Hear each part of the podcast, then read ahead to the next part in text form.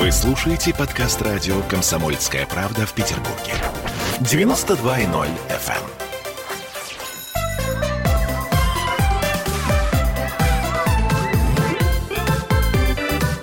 Родительский вопрос. 11.03 в Петербурге, радио «Комсомольская правда» Санкт-Петербург. Э, С вами Ольга Маркина. И сегодня в нашей студии Аглая Татышидзе, как всегда, а, психотерапевт. э, Привет, Аглая. И э, Светлана Сверко, э, режиссер, актриса, а, сценарист. Ну, словом, э, просто хороший, интересный человек.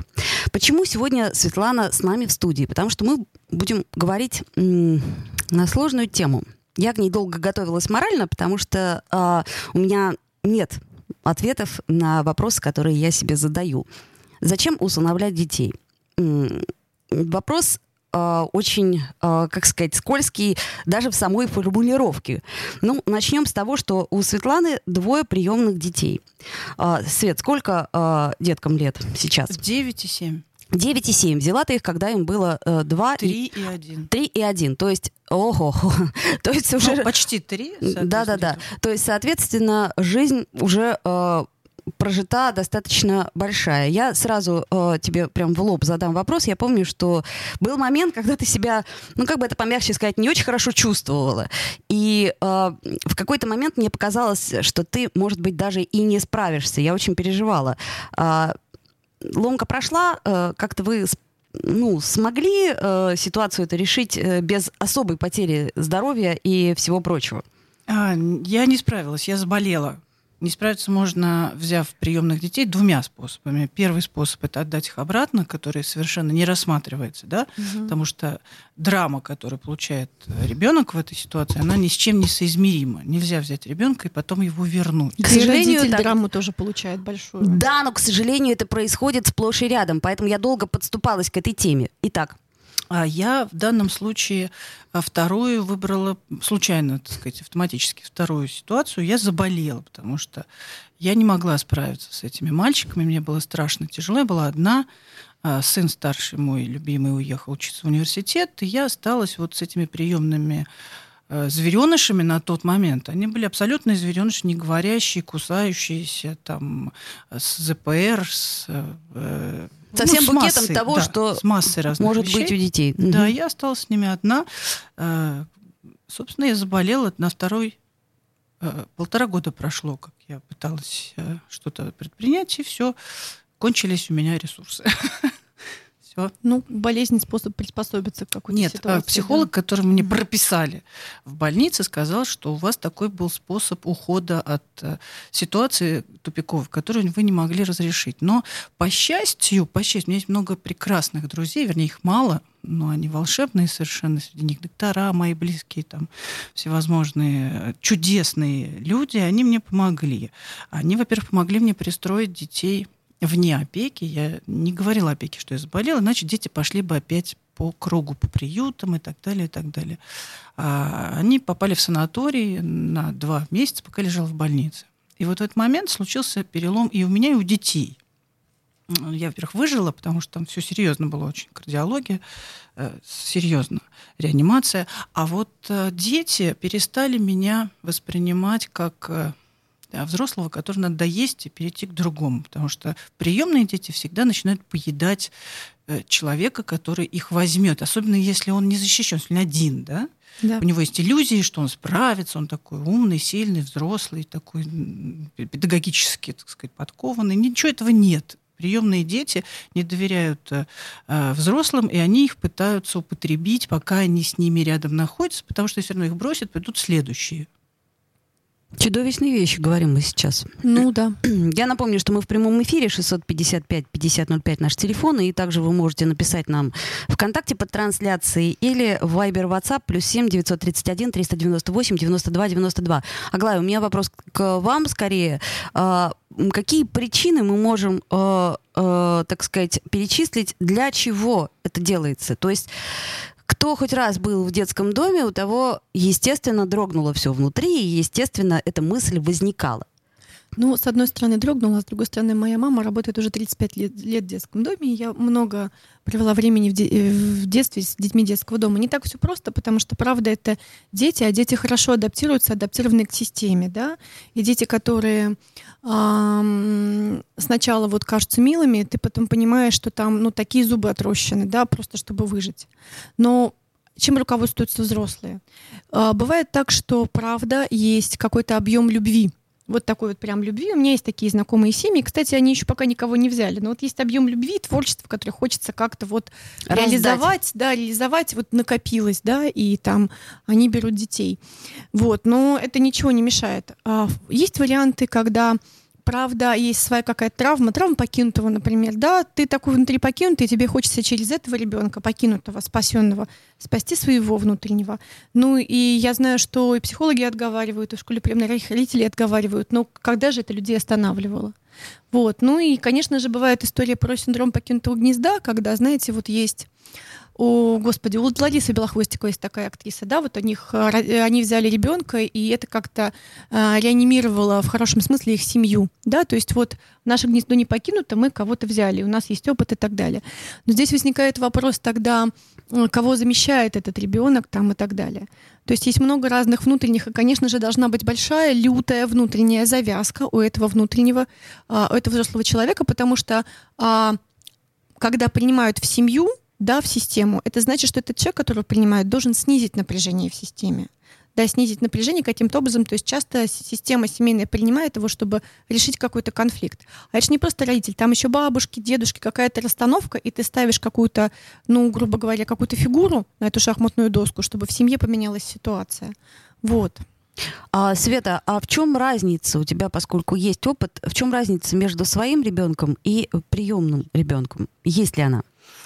Ну, конечно, есть, потому что когда у тебя свой ребенок, ты испытываешь счастье общения с ним в любом варианте, даже если ты его наказываешь, если ты с ним в конфликте, но это счастье. Все, что я имею а, от отношений с моим сыном, это чистое, беспримесное счастье. Я постоянно его благодарю за то, что он вообще на свет появился, потому что это а, подарок, дар, а, с помощью которого я познаю мир еще раз. Это приемные дети, это немножко другое совершенно, другая связь, это посторонние люди совершенно другие, они уже определенным образом генетически э, сформированы. Это какие-то э, личности. Вот у меня два мальчика. Кстати, вот э, все это страшно звучало, а на самом деле прелестные совершенно сейчас а, у нас отношения, и они очень хорошие, оба из них, но они один добрый, веселый, умный, второй злой, лживый и очень сложный. Маленький, наверное, они такие же и бывают. Старший. Сколько лет? А старшему 9. Мне кажется, они в это время как раз учатся врать. У меня ребенок Нет, тоже мой собственный. они врали прекрасно в самом начале, да? даже когда говорить не умели, это были обучены в детском доме. Ну, на самом деле нет, дети вообще учатся врать иногда. Это один из их способов скрывать что-то. Ну, я ну, слушайте, во вране я не вижу ничего плохого, да. я сама профессиональный врун, я режиссер, да, да, да. работаю в театре. Только и делаю, что сочиняю. Так вот, отношения э, взрослого и родного ребенка чрезвычайно э, позитивные по сути своей. А здесь это уговор такой. Вы не можете его полюбить. Вы взяли ребенка в детском доме, и самое страшное, если вы взяли совсем маленького. Я просто э, отслеживаю э, эти истории. Мне часто стали звонить, я мониторю э, разные ветки обсуждений. Мне звонят, я хочу взять ребенка. Зачем? Задаю я вопрос. Зачем? Ключевой вопрос. Очень опасная история, друзья. Э, я выскочила из нее чудом, честно вам скажу. Просто, ну, я человек верующий, и, видимо, Бог помог.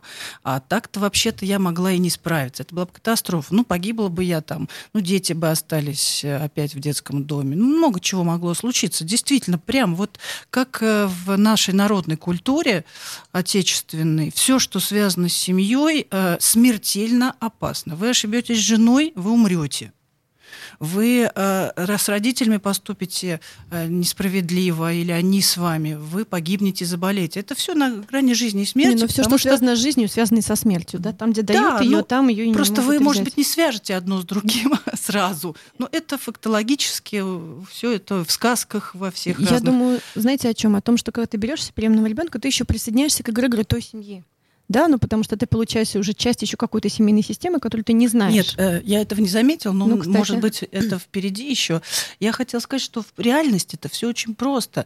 Мы же имеем, собственно, детские дома после большой войны, после войны Великой Отечественной, когда огромное количество детей осталось без родителей, когда в поезд, а, э, поезд с детьми, сиротами пришел в Санкт-Петербург, тогдашний Ленинград, и везде по громкоговорителям мне рассказывала моя бабушка, об этом говорили, и никто не пришел за ними, потому что никого не осталось. Понимаете, да, масштаб этого бедствия. И система работает с тех пор. Она себя всячески пытается защитить, потому что там работают тоже люди, их много очень, они получают деньги, у них свои дети. Но, в принципе, конечно, дети из детских домов выходят э, тяжело травмированными именно этим способом существования. Когда они не отвечают ни за еду, ни за одежду, не знают, как вообще, собственно, дверь открывается в какую сторону и так далее. Это очень сложно. Причем э, поколение детей, которых сейчас принимают э, родители, это поколение, извините, пожалуйста, очень по здоровью тяжелое. Это дети наркоманов часто очень. Безусловно, в том-то дети и дело. алкоголиков. Мы сейчас делаем небольшую паузу, во время которой послушаем рекламу. Я напомню, что мы в прямом эфире. У нас в гостях Светлана Сверко, э, режиссер и мать двоих приемных детей, Аглая Датышидзе, психотерапевт. И мы говорим о том, зачем усыновлять детей. Также у нас есть трансляция ВКонтакте, и если вы хотите задать вопрос, мы с удовольствием на него ответим. Напомню, мы в прямом эфире. Родительский вопрос. В Ленинграде открыт рок-клуб. Рок-н-ролл жив пошли на работу к Борису Борисовичу Гребенщикову, и Борис Борисович сторожил эту баню. Первые рок-группы. Я говорю, а дай мне кассетку послушать. А я тебе, говорит, сейчас спою. И вот, видите, Цой мне одному, он мне поет все. Восьмиклассницу, гуляю. И меня уже так вставило. Первые фестивали. И там, и там был сидячий зал, и там, и там было жюри. Более того, жюри выдавало всякие грамоты и дипломы, которые впоследствии по жизни могли очень даже пригодиться и настоящий драйв 80-х. Часто это заканчивалось все визитом в милицию. Легенды и мифы Ленинградского рок-клуба. Каждую субботу в 21.00 на радио «Комсомольская правда» в Петербурге.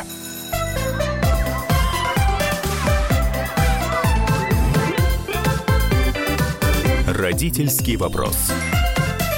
11.16 в Петербурге. Мы продолжаем. Мы в прямом эфире. Родительский вопрос. И говорим о том, зачем усыновлять детей. Аглая Тышидзе и Светлана Сверкова у нас в студии сегодня. Вопрос очень сложный. Э, на него мы попытаемся ответить. Вот я вам скажу, э, надеюсь, это не секрет. Э, у меня в садике, куда ходит мой сын, есть семья, где трое приемных детей честно скажу, одеты они, ну, ну ужасно просто. Я вот терпеть не могу, когда детей так плохо одевают.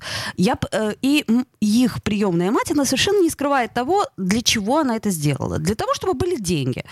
Вот, собственно говоря, ну, каждый по-своему зарабатывает. Э, чудовищные вещи, я говорю, правда? Но это правда. Да, ну мне кажется, это очень большая иллюзия на самом деле людей, что они вот заработают эти деньги и что вот э, то, что они получат, то, что они будут делать, окупит эти деньги. Мне кажется, что этот труд он вообще не окупаем абсолютно, потому что тот объем токсичности, тот объем э, вот внутреннего какого-то вложения, которое ты э, получаешь, даешь, он эти деньги не окупает. Но это если вкладываться. Ну, давайте посчитаем. Смотрите, а, не знаю, как в других регионах, я много чего слышала, но в нашем случае, вот я лично получаю заработную плату. Я приемный родитель. Причем я сейчас, а, ну, я стала им не сразу. А, мне сначала оформили опеку безвозмездную. Я была не в курсе, что можно за деньги это делать. И через год мне сказали, а чего это вы так? Чего это вы деньги-то не берете? Да, ага. и мы сделали опеку возмездную, так называемую. Я получаю сейчас 15 15 тысяч рублей в месяц за свою работу. О, да, вот представьте, это, поймите, вы должны собрать, когда берете ребенка, а, нет, это не все. На ребенка приходит, под, на каждого ребенка, я получаю 15 за обоих, а заработная плата это моя. А на каждого ребенка приходит на его счет по 12 тысяч рублей лично, каждому ребенку на счет, и я могу ими распоряжаться. Соответственно, еще есть какой-то счет, который я вообще не трогаю. Это счет, которого родители этих, этих детей, папа там у них есть, пытаются выбить элементы, государство пытается вернуть свои деньги и судится с этим родителем, я должна в этом принимать участие, подавать всяческие заявления и так далее. Хотя мне, кстати, это очень не хотелось, потому что дети очень издалека, где нет ни работы, ничего, кроме зон, например. Ну и, соответственно, папа их и этим и занимается. Он то сидит, то то не сидит. Денег там неоткуда брать, но тем не менее что-то там он где-то капает, этот счет отдельный, это пусть лежит, дети выйдут когда-нибудь в 18-летие и купят себе на кроссовки, наверное, на эти деньги. Но вот представьте себе, да, то есть вы должны понимать, что когда вы берете ребенка, вы должны сдать а, информацию о том, что у вас есть доход, позволяющий вам это делать. И когда я брала этих детей, у меня действительно был достаточно немаленький режиссер. Я была главным режиссером а, детского театра в большом городе Южном, и все было хорошо. Так вот, имейте в виду, когда вы берете детей а, или даже одного ребенка, а, неизвестного вам, да, с неизвестными болезнями, с неизвестными диагнозами, с неизвестным характером, точно непростым, 100%. С неизвестной генетикой. Вы не сможете да. больше работать. Это катастрофа для меня вначале была. Но сейчас я уже смирилась, я работаю только с детьми. Я уже два года не ставила спектаклей. Это для меня катастрофа, потому что я никогда так не жила. Каждый год я ставила по два спектакля. И это было гигиена моего, так сказать, творческого организма. Сейчас нет, я э, ну, я слышу, что много, много душевных сил, да, туда знаете, ушло. я не считаю душевные силы, потому что у меня есть э, в этом смысле свои э, представления о том, что это такое, откуда они берутся, куда они деваются. Нет, я с ними живу э, как сейчас уже с друзьями, я бы так сказала. Один из мальчиков стал нам другом в семье, младший. А старший нет, старший в большей степени пациент. Я пытаюсь стать с ним другом, потому что это все два человека. И вы либо можете их полюбить, а, либо не можете их полюбить. Это самая страшная катастрофа, когда ты не можешь заставить себя полюбить ребенка. Пока ты вообще этим занимаешься, ничего не получится. А вот когда ты э, дистанцируешь, там вот я заболела в данном случае, да, и я вдруг поняла, что я не обязана любить. Я себе сформулировала и сказала, это моя работа, творческая, но малооплачиваемая или наоборот, да, и я ее буду хорошо делать. Как только я так сказала себе, у меня стало получаться, и дети перестали меня, как я говорила, есть. Можно я добавлю? Я вот знаете, чё, о чем думаю, да, что есть кто-то, кто это, этого ребенка оставил, да, справился, не справился с объемом бессилия, да, ну не смог. А ну вот и принимает его функциональный какой-то взрослый, да, может даже гиперфункциональный. Обычно эти взрослые такие гиперфункциональные, да, они такие как бы сверхгерои, супергерои. Им кажется, что они сейчас тоже вот это возьмут и тоже потащат. И получается, что ты встречаешься с огромным объемом бессилия. Да, бессилие, беспомощности, невозможности. А если это твоя генетика, ты хотя бы как-то соединяешься, а тут невозможно. Болезнь невозможно что-то сделать до конца, да, и никак не можешь повлиять. Там, не знаю, там особенности характера невозможно съели творческие силы невозможно, да, вот этот вот объем невозможности в твоей жизни увеличится, потому что ты возьмешь, будучи функциональным на себя, ту невозможность, которую какой-то взрослый человек другой, ну, как по паспорту взрослый, не смог взять. И вот а, надо понимать, что ты должен быть готов столкнуться с объемом бессилия вот этого своего. А гиперфункциональным людям часто в этом сложно, если ты был до этого в красных трусах там и так далее, а тут вот неожиданно тебе такой объем бессилия, и ты проживаешь какие-то вещи. Но мне кажется, что мудреешь. Не знаю, рано или поздно все равно эти дети дают, э, ну, хотя бы изредка дают тебе вдохновение, потому что ты вдруг где-то ты там прошло пять лет, и ты увидел результат какой-то. Вдруг этот ребенок э, рассмеялся тому, чему ты рассмеялся вместе с ним, там, глядя в окно, да, какой-то картинки, и ты счастлив, да, но это э, в процентном отношении по сравнению с родным ребенком ничтожно совершенно, но ты все равно рад, потому что это огромный действительно объем работы. И вокруг этих детей еще интересно очень формируются а, другие взрослые. Вот это вот угу. любопытно. У моих детей а, полный комплект крестных. И когда я их взяла, как-то вокруг них закрутились люди, очень тоже хорошие мои друзья, они стали нам где-то помогать. Я не могла на них э, сложить э, полномочия как бы побыть с детьми, но они помогали нам, и им это нравилось. То есть люди очень хотят быть э, полезными, и когда речь идет о детях, им кажется, что вот здесь-то мы и можем вложиться, но нужно хорошо оценить свои возможности. Ребята, вы поймете это только в пути. Сходите сначала, побудьте с этими детьми друзьями, пожалуйста. Заведите себе собаку. Что-нибудь такое. Проверьте да, себя 10 жестко, раз. но правда, да. Это очень серьезная вещь, друзья мои, крайне серьезная. Я прям всех очень сильно э, предупреждаю. Готовиться к этому невозможно. Неизвестно, э, сможете ли вы поднять эту ношу. Очень хорошо помочь детям. Но подумайте о себе. Вытянете ли вы, выживете вы ли, и как дальше будет строиться ваша жизнь. Можно, ребят, заболеть просто, серьезно. Нет, ну на самом деле можно и, скорее всего, так и будет, потому что ну, организм как перестраивается, да, болезнь — это способ перестроиться к другой, среде, да, один из способов. Ну и вообще, мне кажется, что самые сложные, самые страшные вещи часто происходят именно в семье, да, ну потому что так, как там ты нигде не открыт, и так как там никто не близко, и так как там не могут ранить. Не потому что хотят или не хотят, а просто потому что ты очень открыт. И все-таки, ну, возможно, вы не чувствуете я так это вижу, да, хотя у меня нет своего опыта приемных детей, правда нет, да. Есть еще та семья, тот эгрегор, куда ты вставляешься. Если ты а, получается, рисуешь это потом генограмму, то куда-то же приделан этот ребенок, да, к какой-то другой ну, больш... я... большому роду, Прошу с которым прощения, там что-то. Да, я, э, разумеется, когда брала детей, я постаралась максимально эту информацию узнать, и я понимаю, откуда эти дети, угу. понимаю весь бэкграунд, который сзади. Это меня не пугает. Мне просто повезло с ними. Они угу. из очень большой глубинки, где вот, э, видимо, нет этих страшных э, вещей, которых я очень боюсь, и которые, например, достались одной моей знакомой актрисе, которая мучительно выискивала себе детей. Угу. Ребенка маленького искала три года угу. и нашла себе катастрофу, потому что ребенок категорически больной, она взяла его младенцем, э, отказника, без, не знаю, кто это. И сейчас, вот прошло уже 6 лет, он сейчас пошел в школу. Это, друзья, это неисправимая ситуация. Там очень тяжелая умственная отсталость, и она просто старается этого не видеть. Она же актриса, она придумала себе какую-то защиту. Но э, я хотела сказать, что э, это не столь важно. Важно, знаете, что понимать, что у вас изменится полностью жизнь. Так да. же, как и от рождения своего ребенка, жизнь Конечно. меняется целиком и полностью. А тут ты еще и, э, как сказать, ты еще можешь и не смочь полюбить. Это очень страшно.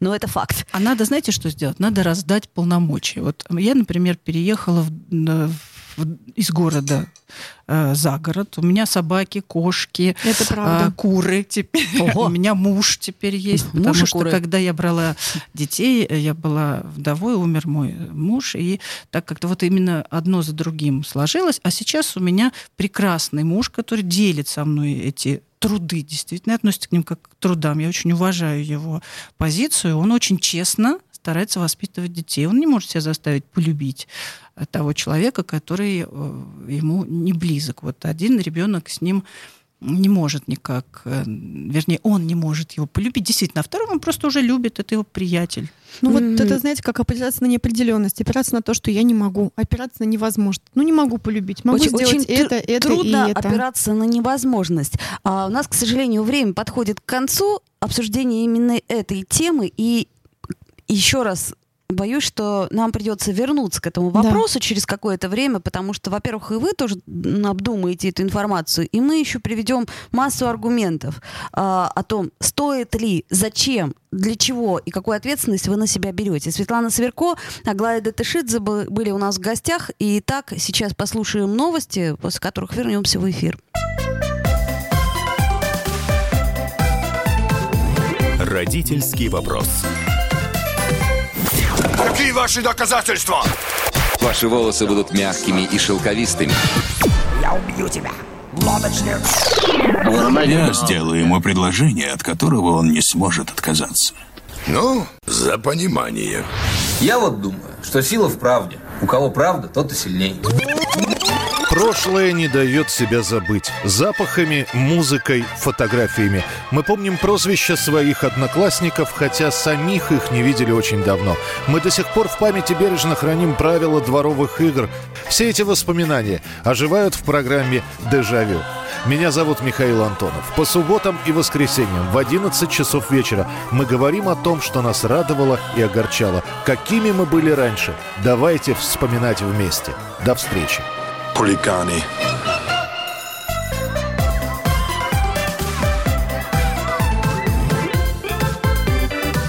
Родительский вопрос. 11.33 в Петербурге. Мы продолжаем. К нам присоединяется Ольга Панова, наш любимый нутрициолог. Ольга, привет.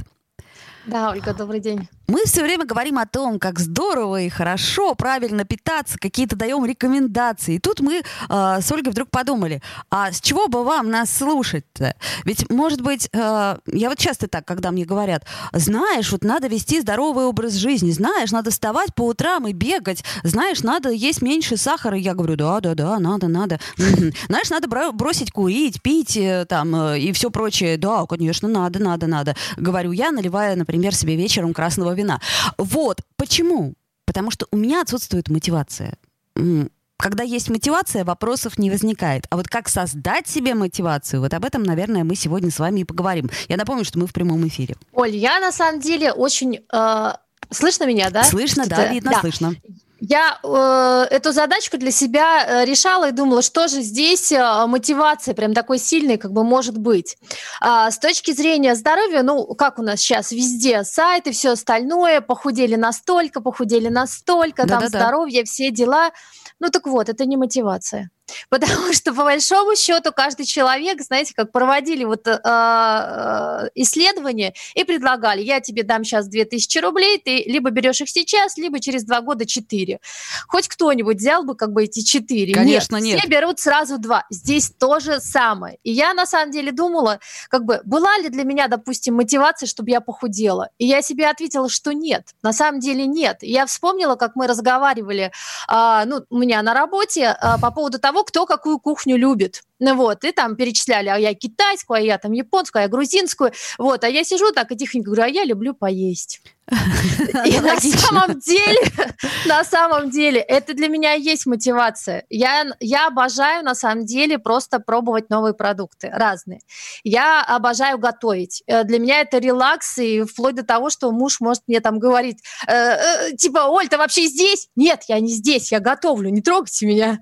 Но вот я люблю придумывать рецепты, да, и вот здесь, на самом деле, когда ты в это погружаешься, ты начинаешь, на самом деле, здесь для себя такой драйв испытывать, а потом уже начинаешь думать, а как бы это все перевернуть еще э, для здоровья и как бы это, допустим, там подстроить. Ты, ты себе еще задачки вот эти ставишь. И вот это, наверное, на самом деле самая главная мотивация. Но для того, кто не любит готовить... Например, а таких большинство.